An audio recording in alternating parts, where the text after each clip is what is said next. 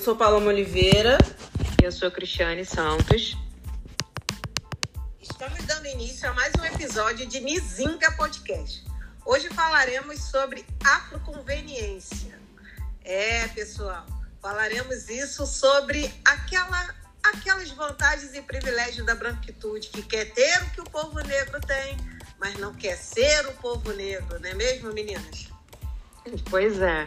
E quem de nós nunca viu, falou, ouviu falar sobre esses indivíduos que estão aí se, se apropriando da nossa cultura, vestindo a nossa cultura, é, é, se aproveitando dos elementos da nossa cultura, mas não engajando em uma luta antirracista ou então não, não se valendo de respeito às pessoas negras né, no geral e nem mesmo as pessoas negras que os cercam. Né? É, e aí a gente vai, vai vendo que tudo isso tem uma está intimamente ligado à afroconveniência, está intimamente ligado à apropriação cultural, à comercialização, ao capitalismo. E a gente vai vendo uma indústria da moda, do entretenimento, da música, é, se apropriando dos nossos corpos, da nossa cultura, da nossa mente. E essas pessoas que nos desumanizam, que nos desumanizaram ao longo da história e ainda nos desumanizam e não cedem os seus espaços de, de privilégio em nenhum momento, não querem ceder, não querem perder esses privilégios, ao mesmo tempo vão ficando horas ao sol para poder pegar aquele bronze e ficar mais pretinhas, vão se valendo de tratamentos estéticos para ter bocão, bundão, é, vão é, usando as nossas tranças, os nossos cabelos, né? Fazendo. Gente, já tive até uma amiga, ó, oh, tô igual a você, fez permanente afro, branquíssima, igual você agora, que né? Gente, eu tô rindo, mas é triste, tá? É, e vão é dançando no íntimo, vão se apropriando, como a Paloma já falou em um outro episódio, usando sankofa na, na nossa arquitetura, vão se apropriando das nossas mentes, roubando a cor dos nossos intelectuais, vide aí Machado de Assis, por exemplo. É, mas o que? Roubando a cor dos orixás, Iemanjá, um grande exemplo disso. E se eu posso falar alguma coisa que está lá no topo da, da putareza, que me deixa realmente é, é, transtornada, é, pessoas brancas, realmente brancas, lidas como brancas socialmente e se valendo da como pardo ou negro no momento de cota racial para se aproveitar da cota. Ou seja, já temos tão pouco em políticas públicas vão se valendo, né? Vão se apropriando do que do que nós temos e não nos dando o lugar de protagonismo. É uma, é, é, essa é a maior questão, né? Então, é, é, essa é uma das coisas né, que a gente vai, além de outras coisas que a gente vai vivenciando, e a gente vai tendo que lidar é, com os nossos espaços, o pouco que a gente tem sendo roubado, né? É, eu estava pensando justamente sobre isso esses dias, né? É, porque se a gente vê essas pessoas que fazem isso não aguentariam um dia na nossa pele. Aí é fácil, né? Querer só os louros, entre aspas, porque pra gente conseguir chegar em determinados lugares ou posições é tipo. Muitas vezes a gente acaba adoecendo também até chegar lá. Porque são várias questões aí envolvidas. E aí eu acho engraçado, né? Porque engraçado entre aspas, né? Chega a ser irônico, porque eles deturpam as coisas, né? Como se fosse uma coisa simples. Ser, ah, ser negro é tipo estar na moda, vou usar uma roupa. Sabe? Não é bem assim que as coisas funcionam, né? De jeito nenhum. E eu fico muitas vezes bastante irritada com essa afroconveniência porque as pessoas deturpam essa ideia, né, de ser negro, acham que é simples e querem tomar o que é nosso, seja através de discursos, através de cultura, culinária, seja lá o que for, como se fosse simples. E aí, pelo fato de serem pessoas brancas, obviamente que eles acabam tendo muito mais facilidade para conseguir as coisas. E aí eu falo pessoas brancas no sentido geral, porque pode ser que a pessoa branca pobre tenha muito mais condição de conseguir as coisas do que a gente, né? Isso deve ser dito, porque eh, as relações na sociedade se dão através do poder, ok. Mas a gente sabe muito bem que pessoas pobres brancas são tão racistas quanto as, as brancas de classe média alta, sabe? Eu acho que muitas vezes as pessoas, quando veem esses vídeos aí bizarros de gente sendo racista, né, e que você vê que a pessoa é da mesma classe social que aquela pessoa negra, as pessoas veem com espanto. Gente, sinceramente, não tem como ver como um espanto a gente quando a gente é negro e tem consciência disso. Porque a gente sabe exatamente como as pessoas são, né? Como as coisas funcionam. E aí isso me irrita porque a, é, as pessoas, determinadas pessoas, querem ser negras, entre aspas, mas só para o que convém. Aí é para tentar uma vaga na faculdade, é para tentar é, um concurso, é para usar trança, é para tipo pagar de bronzeada, né, de descolada e tal. Mas quem de fato quer ouvir o que a gente passa, né? Porque é muito fácil querer se passar pelo outro sem enxergar as dores do outro, sem enxergar os problemas que o outro tem para estar tá em determinados lugares. Então, isso para mim acaba sendo uma, uma situação muito cansativa e irritante mesmo. Quando eu vejo pessoas assim, eu quero distância. Porque, sinceramente, não dá, não dá pra achar graça de piadinha. Que eu lembro que certa vez no, num antigo trabalho, uma mulher branca, né, é, falou: Ah, eu acho que eu vou ficar. Eu acho que eu vou botar uma trança igual a sua, né? Se referindo a mim. Você acha que vai ficar legal? Eu falei, não. ela levou um susto porque ela não esperava que eu fosse ter essa reação. Aí ela, ué, mas por que? Ué, porque você é branca, né? Não vai ficar legal, né? Seu cabelo não é, não vai pegar. O cabelo dela era liso. E aí eu acho que é isso, tipo, muitas vezes as pessoas é, brancas, elas querem ter uma determinada coisa que não pertence a elas na base, tipo, do, da imposição mesmo. E a gente também tem que se impor. De tipo, não, vai ficar legal, não acho graça. Porque isso, de certa forma, é um racismo recreativo também. Quando a pessoa vem com essas coisinhas, né? Ai, que ela quer ser igual a você, quer, quer ter o cabelo igual ao seu. Não é, gente. Sabe? É muito complexo isso pra mim. E muito cansativo, porque eu vivo isso desde criança. Gente, eu tenho. Amei sua resposta, falou? Olha, mas é, pensando nesse episódio lá do Conveniência, é, para mim o topo é a civilização. A humanidade foi criada a partir da África e legitimada no Ocidente. Rique, as riquezas são dos solos, pedras e da África mas são legitimadas e roubadas lá no Ocidente. A medicina, né, são naturais, ou seja, toda, todos, todas a, a, a medicação, toda a história da medicação, de tratamento, no nosso tratamento enquanto humanidade, ela parte da natureza, exatamente dos povos pretos e indígenas. Mas quem ganha dinheiro são os laboratórios donos capitalistas brancos. Então, assim, a gente percebe que a afroconveniência é uma realidade de estrutura. E eu ri e amei a, a resposta da Paloma, porque é muito comum as pessoas falarem assim, ué, mas então não pode usar? Ué, então a gente não pode participar? Não é isso. E vai tomar no cu. Desculpa a expressão, porque hoje eu não tô Ai, gente, eu nunca ouvi, eu nunca ouvi a Ju falar isso. Não, nem Muito bom. Exatamente, porque é um saco isso.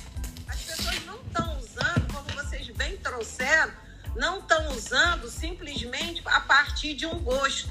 Elas têm uma subjetividade estruturada e racial exatamente para estar tá usando aquele elemento que é historicamente da, da, da, da população preta e da população indígena, da população parda. E é a custas de muita informação, de muita colonização, de muitas dores.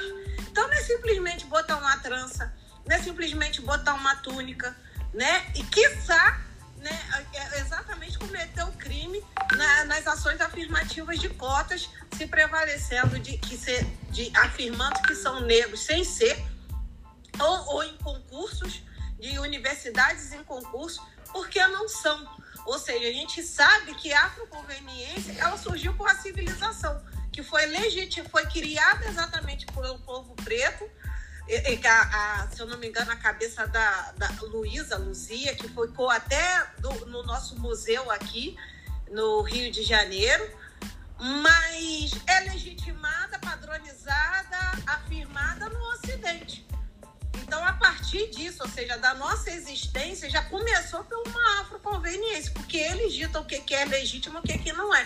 O restante a gente vem trabalhando nessa luta, nossos passos vêm de longe, exatamente porque para lutar até hoje para provar que a gente existe e que a gente tem valor a partir das nossas autorias e as nossas narrativas. É difícil. Ai, como é difícil. É, enfim, eu quero chamar atenção para mais uma coisinha bem difícil que a gente sempre vê a cada episódio de racismo é, é, é, é que chega, que chega, que alcança a mídia.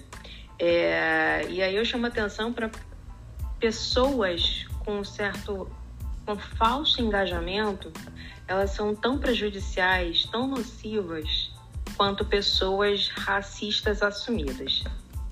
E aí eu vou chamar atenção para um fenômeno chamado blackfishing. É, vira e mexe, a gente vê, e a gente viu por último, não sei se vocês é, é, prestaram, é, chegou essa informação até vocês, a gente viu por último aí no caso do racismo no futebol, e aí me aparece uma influ, influencer é, pintando a cara de preto para dizer que, né, o quanto que se comovia com a situação para dar um apoio é, é, é para a situação. Isso não é apoio em lugar algum. Isso é prejudicial e, e isso afeta negativamente o movimento negro. Porque a partir do momento que a gente precisa realmente de aliados, porque a pauta racial é uma pauta que não é só para negros, a gente está cansado de falar isso aqui é para brancos, é para brancos reconhecerem o seu lugar de privilégio, é para brancos adotarem realmente um real respeito e uma real posição antirracista, porque só assim a gente consegue avançar. Então, é, é, quando a partir do momento que a gente tem pessoas que engrossam aí esse o, o grupo de falso engajamento, a gente acha que vai ter realmente o apoio devido e a gente não tem.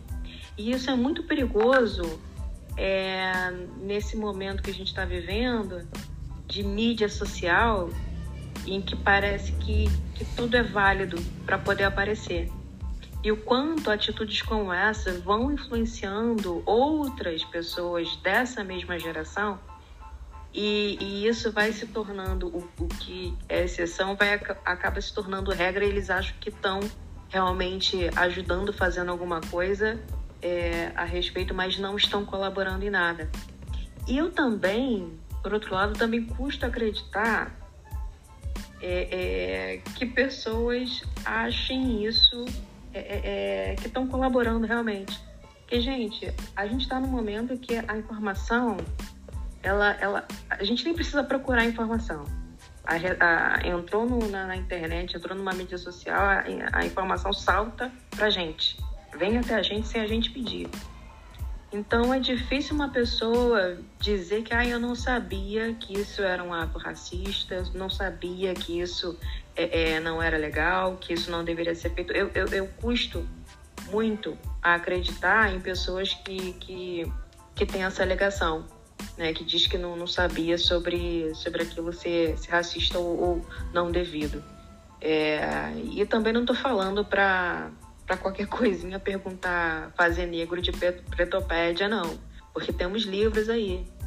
E tem um livro que ficou muito famoso, que é da é aquele pequeno manual antirracista. Gente, começa por ali. E isso é letra para branco. Começa por ali. Começa a ler os, o teu, as noções mais básicas. Outro dia eu estava no, no, é, no fórum, aguardando uma audiência, é, e uma mulher branca, que eu até tinha conversado com ela, ela era a primeira vez que ela estava ali no, no aqui na, na, no fórum da Leopoldina. E ela, enquanto ela estava aguardando, porque estava demorando muito, ela pegou o livro é, é da Angela Davis para poder ler. Eu fiquei, nossa, eu fiquei por dentro, não falei nada, mas eu fiquei muito animada, muito feliz de ver uma mulher branca lendo aquele livro. Mas só que eu não deveria. É, é, é engraçado que eu não deveria ter ficado tão animada como eu fiquei, porque isso deveria ser a normalidade. Isso deveria ser normal, não tá fazendo, como minha mãe fala, não tá fazendo mais do que a sua obrigação. É isso. Mas infelizmente no dia, nos dias como que a gente tem vivido, tá assim. Então, é pra gente atentar para essa esse falso engajamento, ele é tão tão prejudicial, tão ruim, tão nocivo quanto os atos né, racistas dos racistas assumidos. É, realmente, eu acho igual você, a sua mãe, não tem mais que obrigação. Porque é isso, assim, a gente se instrui, a gente se qualifica, a gente lê sobre o assunto, mas a sensação que eu tenho é de que só a gente tá fazendo isso. Sinceramente, assim. É muito difícil a gente de fato ver pessoas brancas, porque eu nem gosto mais de usar esse termo antirracismo antirracismo ou antirracista, porque para mim tá esvaziado. As pessoas muitas vezes usam esse termo para mascarar os seus racismos, sabe?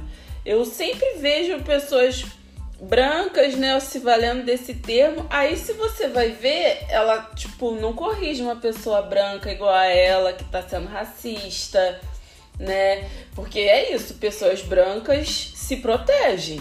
A pessoa pode estar a mais errada possível. Mas se você parar pra ver, ela, não, gente, também não é assim. E infelizmente a gente não vê isso com o nosso povo.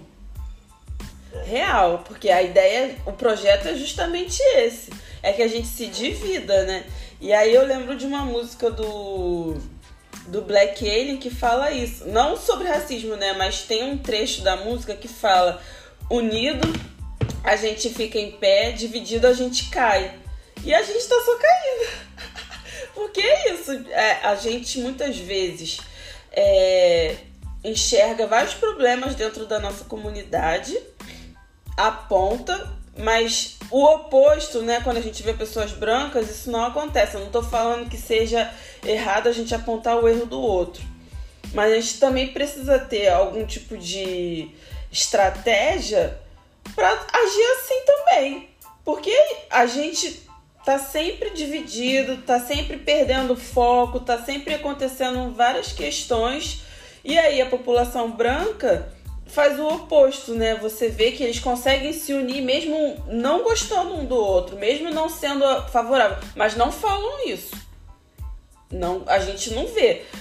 Por exemplo, nessas situações que eu falei, de tipo a pessoa branca cometeu algum erro, mas ela sempre vai ter alguém ali para dar o respaldo, para tipo, não, gente, vamos botar panos quentes, sabe? Igual o pessoal antigo falava.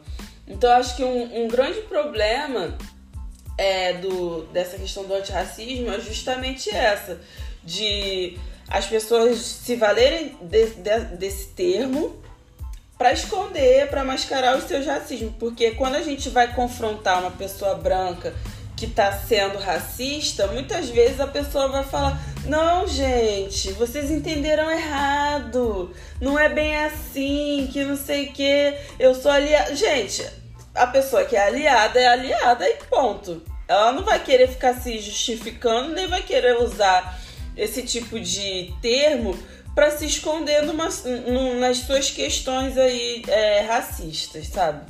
Eu acho isso muito complexo. Mas é, eu acabei fugindo do que eu tava falando, porque eu tenho muita questão com relação a esse termo. É, e aí, quando a gente pensa né, em afroconveniência, na verdade, o que, que, o que me veio também à mente foi o epistemicídio. Porque quando a gente está vendo uma pessoa branca se pautando, né, se valendo da cultura preta, da, do estudo, da, de culinária, seja lá o que for, ela está apagando os verdadeiros protagonistas dessa situação. É, e para quem não sabe, o epistemicídio ele é basicamente isso: é quando há um apagamento, uma destruição de conhecimentos não brancos né? Principalmente do conhecimento vindo de pessoas pretas, né? Então é importante que a gente também esteja atento, porque esse tipo de apagamento ele faz com que a gente perca a nossa história, sabe? E, e como é importante a gente buscar sempre a nossa história, né? Buscar, mas sob a perspectiva preta não tô dizendo que as pessoas não tenham que ler, mas por que, que a gente não lê a nossa história né, através do que pessoas pretas escreveram? E aí me faz lembrar um provérbio né, africano, que eu não sei de qual país, né, de qual região do continente africano esse provérbio foi tirado, que é até que os leões é, não, não, até que os leões não sejam os narradores né, da sua caça, o caçador vai ter sempre. O caçador vai ser sempre o outro, né? Não é bem assim, é porque eu me enrolei. Mas é basicamente isso. razão. Né? É isso, o caçador vai ter sempre razão. Porque se a gente não, não pautar a nossa própria história, a gente vai permitir que os outros pautem. E aí, o que, que vai ser de fato verdadeiro do que eles estão falando e o que vai ser omitido, o que vai ser mentira, né? Então, precisamos estar sempre atentos. É verdade, é verdade. O afroconveniência é exatamente essa, esse fomento, né, de apagamento, de anulação, né, de, de destruição e até mesmo de de animalização né, da, do, do povo preto, né? Porque aí eu continuo mantendo esse protagonismo e botando o outro, como Grada Quilomba sempre fala, como objeto, né? E não como sujeito. Então, a afroconveniência ele tem muito essa, essa, essa importância. Até porque a gente sabe que o, a afroconveniência ela acaba exatamente a, ali na hora do, do equívoco da sociedade, do erro da sociedade, do problema da sociedade, né? E que pode ser a criminalidade, a rejeição, a marginalização, a pobreza, como trouxeram aqui, né? O capitalismo que fomenta isso tudo, né? Então, nessa hora, o afroconveniência lá, ela não existe. Que, obviamente, é claro que ninguém vai pegar, assumir ou vai dar um tiro no próprio pé. Mas se for algo negativo, ninguém levanta uma bandeira, né, de uma comunidade. Aí cada um vai exatamente se colocar e buscar a se apoiar numa existência do lugar de padrão, no lugar legítimo. Então é, é, a gente não pode esquecer desse do outro lado, né, do oposto da afroconveniência, para não esquecer de quando estiverem se apropriando da gente.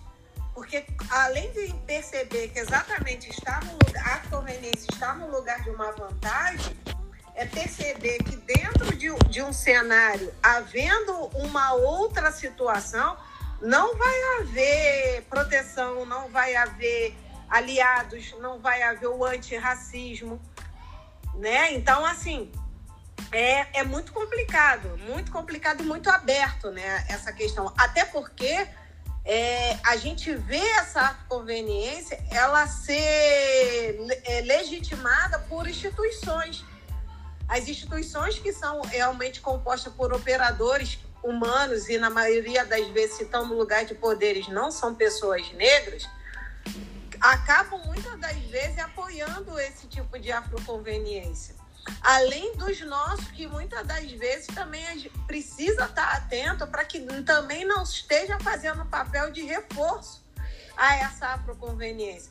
E como vocês trouxeram, quando o povo branco não vai buscar o seu conhecimento, mas entendendo o, o, o resultado positivo que, que, que, traz na produção da, da, da, existência do povo negro e tira proveito disso, a gente precisa estar tá cobrando esse povo, seja quem for, e aonde tiver. E não é realmente ficar é, dando leitura. Que bom, Cris, que você viu uma mulher lendo o livro. Te espero que ela esteja, tenha entendido e, e, e, e absorvido o Angela Davis e, e feito mudanças na, na compreensão do, da, da mente dela e nas atuações dela. Mas o caminho é esse. Não dá para ficar se apropriando. E buscar construir suas histórias. E respeitar, né? Que é o principal disso tudo. Chega de estar o negro só do lado da, da sendo criminalizado e os brancos se aproveitando de toda a nossa produção. É, é eu estou pensando aqui que assim na medida que eles não pessoas brancas é, educação é poder né gente e, é, os brancos se educarem sobre a nossa cultura nos daria digamos assim, esse, esse poder de ter um pouco mais é, de políticas públicas viabilizadas, viabilizadas para a gente. É uma condição mais justa e igualitária no meio social. Mas apesar de não fazerem isso, e ainda tomam o nosso protagonismo. Eu vejo, eu vejo muito, por exemplo, em reuniões, como é difícil em reuniões em que é um grupo de negros a pauta é negra, sobre, sobre pauta racial, é, e temos ali aliados, e como é difícil para muitos não serem protagonistas, mesmo em um lugar que eles deveriam estar ouvindo. Veja bem, não estou falando que não pode falar. Eu estou falando é tomar o protagonismo, é além do falar. E como é difícil ficar ali só assimilar. E geralmente o discurso começa com mas eu tenho uma filha negra, mas a minha avó, bisavó foi isso, mas o meu amigo é preto. E isso como um discurso legitimador para começar a falar como se conhecesse, soubesse a vivência de negro. E no momento que deveria assimilar mais, quer tomar de assalto o protagonismo e falar. E, e, e a gente sabe muito bem que historicamente, ok, a gente, a gente vem aprendendo nessa desconstrução a ter a fala, né, a ter a voz. Mas se, se a gente não está preparado, é que a gente precisa desconstruir isso, se a gente não está muito bem desconstruído, a gente deixa a pessoa falar. Porque a gente vem desse lugar de não falar, de não existir. É difícil para muitos ainda rebater, dizer né? Como, como a Paloma fez, ah, não tá legal. É difícil. E aí dá aquele sorriso, né? Sabendo que não, não tá legal, mas não fala. É difícil. É historicamente difícil pra gente ter essa, essa desconstrução. Que a gente parte de um não existir. E aí até a gente, a gente desconstruir para existir, a gente acaba deixando as pessoas tomarem o nosso protagonismo e falar o que a gente deve agir, como a gente deve agir, o que a gente deve pensar, falar numa pauta que é toda nossa. Eu já tive algumas questões como essa, já tive, né, já tive posicionamento, já tive que me posicionar, mas minha pele queimou. minha pele queimou porque eu tava, parecia que eu estava indo contra a minha natureza. Olha só que coisa. E eu sou advogada. Parecia que eu estava indo, né, fazendo uma coisa, nossa, meu Deus, mas nada, era só é falar, é ter a voz, ter a vez. se você não, não abre o teu espaço, não vão te dar espaço. Mesmo que a pauta seja tua, né? Então eu venho observando isso, eu venho observando essa, essa questão também, como é difícil é, é, eles não serem os protagonistas, né? Algumas pessoas não serem, algumas não, a maioria não serem protagonistas. É, Cris, pegando teu gancho, essa questão né, de re, rebater, é, muitas vezes é difícil porque a gente também é pega de surpresa, né? E a gente sabe que é racismo e tal, mas a gente às vezes não quer se indispor também, né? A gente não quer, tipo, se estressar porque sabe que a, a, muitas vezes a conversa vai tomando um rumo que pode deixar a gente desestabilizada. E também pelo fato de muitas vezes a gente, dependendo de quem né, estiver falando, disso é, é, gerar algum tipo de perseguição, de assédio moral, né? Mas realmente eu acho que é importante a gente falar para pessoa se situar, sabe? Porque a gente, tipo, muitas vezes se, se poda demais, sabe? A gente se se apequena, vai fechando, vai, vai, vai calando, vai calando, aquilo fica preso na gente e depois gera aí vários problemas de saúde, né? Eu sou uma pessoa ansiosa, né? Então, teve uma vez que eu tive um, um problema de saúde, uma alergia, né? Entre aspas porque acordei bem, dormi bem, acordei com as costas cheias de bolinha preta. Eu não sei se eu já comentei isso com vocês, mas eu fiquei tipo, gente, o que, que é isso? Não coçava, não doía, não ardia, não, não, não descamava. Era um monte de pintinhas pretas, desde a altura do ombro até a, a cintura. Né? As costas todas ficaram tomadas de pintinhas pretas. E aí fui ao médico, ela passou 50 mil tipos de exame para saber se era algum problema né, de saúde, alguma questão de alimentar e tudo mais. Aí, quando recebi o exame, ela, a médica, a primeira coisa que ela perguntou, você costuma é, engolir sapo? Aí eu fiquei surpresa, porque eu fiquei. Não sei, sabe? Eu não, nem, nem lembro se eu respondi alguma coisa porque esse já tem bastante tempo. E aí ela falou o seguinte: você tá com uma alergia causada a coisas que você tá segurando. Isso daí não é tipo, não é alimentar, não é contagioso, não tem nada a ver com isso. Isso daí é seu sistema imunológico que está respondendo a forma como você está agindo por aí. Se você está segurando muito as coisas, o seu corpo vai responder de uma forma, né? E aí, essa foi a maneira do teu corpo te, te mostrar que você não tem que ser assim. e aí, na época, eu fui buscar exercício, né, pra extravasar essas coisas. Mas pra gente que é preto, isso é muito complexo, porque a gente sabe que muitas vezes falar alguma coisa, apontar o erro, vai gerar uma porção de coisas. Inclusive, tipo, a gente não vai ser apoiado. e às vezes não vai ser apoiado por pessoas da nossa cor também. Então, muitas vezes a gente cria mecanismos de defesa que são de defesa, mas que também acabam sendo problemáticos para a nossa saúde. Então, depois de um determinado tempo, eu passei a, tipo, não ficar segurando determinadas coisas. Tem coisa que eu, tipo, deixo pra lá porque não é toda batalha que eu vou entrar. eu sou uma filha de Ogum e aí eu sei que não é qualquer briga que eu vou que eu vou entrar. Mas tem coisas que eu também não vou deixar confortável alguém que tá me gerando desconforto, sabe? Mesmo que seja de uma maneira sutil, assim como eles são sutis, sabe? Muitas vezes é aquela sutileza mascarada, sabe? Que na verdade no fundo é racismo. Então, é, eu acho que é importante a gente, óbvio, observar se vale a pena e aí, valendo a pena, deixar essa pessoa desconfortável, porque se ela tá deixando a gente assim, por que, que a gente tem que deixar pra lá? Se a pessoa tá causando algum mal pra gente, porque se gera desconforto, tá causando algum mal. Não, não é um mal, ah, meu Deus, catastrófico. Mas é uma parada que não acha, a gente não acha legal, que a gente não acha tranquilo.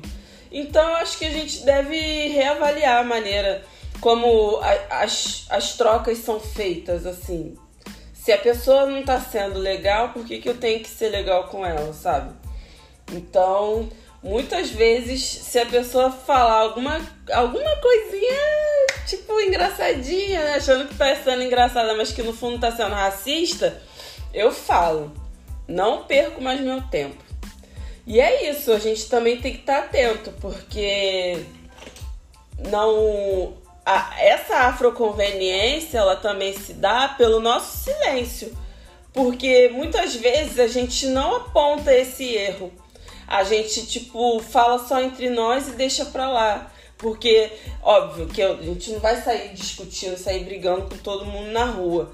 Mas a gente sabe que tem pessoas que às vezes estão nos nossos meios, fazem parte dos nossos círculos e que tem esses tipos de atitude afroconveniente. Não falo nem de tipo se autodeclarar parda, negra, preta. Não falo disso. Mas falo dessas coisas de tipo querer se apropriar de cultura, da culinária, da fala, sabe? Então acho que essas pessoas devem ser sim responsabilizadas e os erros apontados. Porque senão a gente vai ficar sempre vendo ali, ó, tipo, ah, tá sendo afroconveniente, mas ninguém tá parando essa pessoa, ela vai até onde der, sabe? Então tem coisas que não dá pra gente deixar passar batido. É, a gente vai percebendo o quanto as camadas do racismo afetam né, a nossa caminhada humana, né? E principalmente na nossa saúde, como vocês bem trouxeram e trazer essa fazer ter esse equilíbrio né daquilo que vale o embaixo daquilo que vale a nossa paz vamos dizer assim é sempre um, um, um, um ponto de grande sensibilidade principalmente porque a gente ainda carrega muito da estrutura escravocrata e colonial né a decolonização ainda é um processo muito muito grande, né, no dia a dia da vida da gente, né? E a gente vê quanto a afroconveniência, de tantos, tantos os assuntos que a gente vem trazendo no, nos episódios do podcast, ainda temos ainda para trazer, o afroconveniência, ele faz parte do, do, das relações de poderes. A gente está falando exatamente de alguém que exerce algum tipo de autoridade. Então, destituir essa autoridade é a solução como fazer isso é que a gente precisa criar estratégias e mecanismos para que isso se efetive. Que é como o Paloma falou, vai levar, senão a pessoa não para. É como a Cris falou, as pessoas ficam confortáveis em, em sempre estar no protagonismo porque elas se sentem incomodadas com a nossa presença, né, ou com a nossa movimentação e principalmente a gente não pode deixar de falar aqui, e, e eu trago muito hoje em dia, a nossa intelectualidade. Porque essa palavra diz muito enquanto a gente de povo negro, e é essa palavra que tenta a todo instante nos dizimar, de diversas maneiras. Então, tudo que a gente faz, tudo que a gente caminha, tentam trazer esse protagonismo e tentam exercer esse poder sobre nós. Então a gente precisa mudar, ainda que seja um problema vindo do, do povo branco, mas a gente precisa se, se conscientizar disso para criar estratégias é, possíveis, né, dentro de, de, de, de, situações que sejam possíveis, para a gente realmente é, trabalhar esse combate. Seja com a sutileza, com o sorriso no rosto, fingindo, fingindo que tá linda, aliás, que é que já é linda, mas que tá amando no mesmo no mesmo tom de voz que nos oferece, mas criando estratégia. Ou se realmente não é possível falar, é se distanciar daquilo, mas de alguma maneira reverberar aquela situação para ir destituindo esse poder, porque é muito complicado essas camadas que nos atravessam e que vai caminhando a gente e trazendo exatamente esse adoecimento. O processo emancipatório é um processo muito longo, só nos colocam exatamente no lugar de precarização ou de marginalização, e mas a gente tem uma riqueza, um fruto tão grande, não podemos deixar de, de, de mencionar esse vídeo que está sendo reverberado nas redes sociais de, do rei de um dos países africanos, que agora eu não lembro, que chega na Alemanha e vê o trono que foi do bisavô dele. Ou seja, é isso, é sobre isso. Esse vídeo, que ele sendo curto, isso já traduz exatamente toda a nossa existência e, acima de tudo, a valorização e a importância que nós temos e de que nós somos. E é isso. Acima e embaixo. Eu só, para finalizar, eu só vou ressaltar o que, que a Paloma já, já bem mencionou aqui e levar para o nosso episódio, que foi um episódio que me impactou bastante, também porque eu tinha uma postura e, e, e aquilo ajudou a mudar a minha postura. Que é autocuidado também dizer não. Então a gente tem que saber uh, realmente as, as brigas que a gente vai comprar. Que tem brigas que a gente pode, por mais até que o outro diga, olha, tem que fazer, mas pra gente naquele momento pode não estar tá realmente é, é, é, significando um ter que fazer. O ter que fazer pode significar é, reservar é, a, a sua saúde mental. O que eu tenho feito hoje em dia, o que me incomoda realmente e já, já parte, já fica um pouco mais natural que não era antes, é, eu tô no meu meio. Quando eu tô no meu meio e alguém quer tirar minha voz dentro do meu meio, é, a, aquilo, aquilo me causa um incômodo que se eu não falar, realmente vai ser pior. Como a Paloma relatou, vai sair na pele. E sai na minha pele, realmente. A pele responde. É, também tenho esses casos de manchinhas que, que vão saindo é porque eu não falei. Então, ali você tem que fazer um, um, um juízo de valor. O que é melhor eu fazer aqui? O que, que vai significar algo é, é, é melhor para minha saúde? Então, tem coisas realmente que você ou faz ou, ou deixa para lá, mas tudo colocando numa, num peso, né? numa prioridade. E é isso, gente. É, os nossos episódios são bem fechadinhos. Tudo isso aqui, vai feliz que a gente já falou, vai fechando com outras coisas que a gente já falou em outros momentos, né? E isso serve, acho que eu já disse aqui, isso serve para nossa própria desconstrução, até mesmo quando a gente vai pesquisar para poder falar, é, a gente vai vendo como tudo é tão cercado para nós, né? Como como é um, realmente um sistema muito bem fechado para gente não ter acesso, para gente não se inserir, para gente não ascender. É, e quando a gente vê pessoas, no, os nossos, furando essa bolha, é, a gente sabe que é, é um custo muito pesado, né? Então, realmente, a gente tem que priorizar. É, é bom ver essa nova geração falando de saúde mental. Muito lindo isso. É, e a gente vai aprendendo, a gente vai assimilando. É isso. E aí, só encerrando de fato, né? É, essa questão de a gente ficar segurando as coisas somatiza no nosso corpo, né? E aí pode ser com alergia, pode ser com, sei lá, uma dor na garganta, seja lá o que for.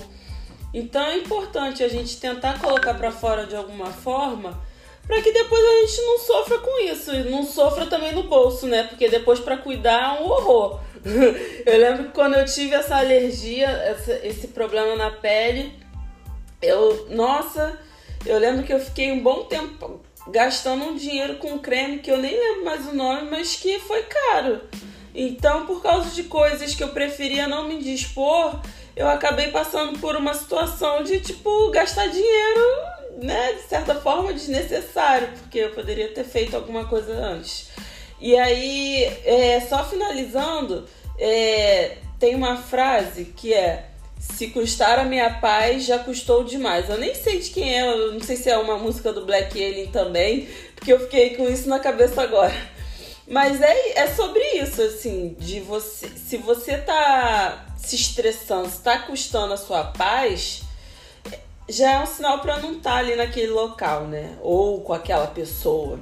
Porque muitas vezes a pessoa afroconveniente ela faz parte do nosso convívio. Trágico. E é isso, gente. Um abraço, bom dia, boa noite, boa tarde, seja lá a hora que vocês forem nos ouvir. E fiquem bem. É isso. Boa tarde, gente. Obrigado. E vamos, é seguimos.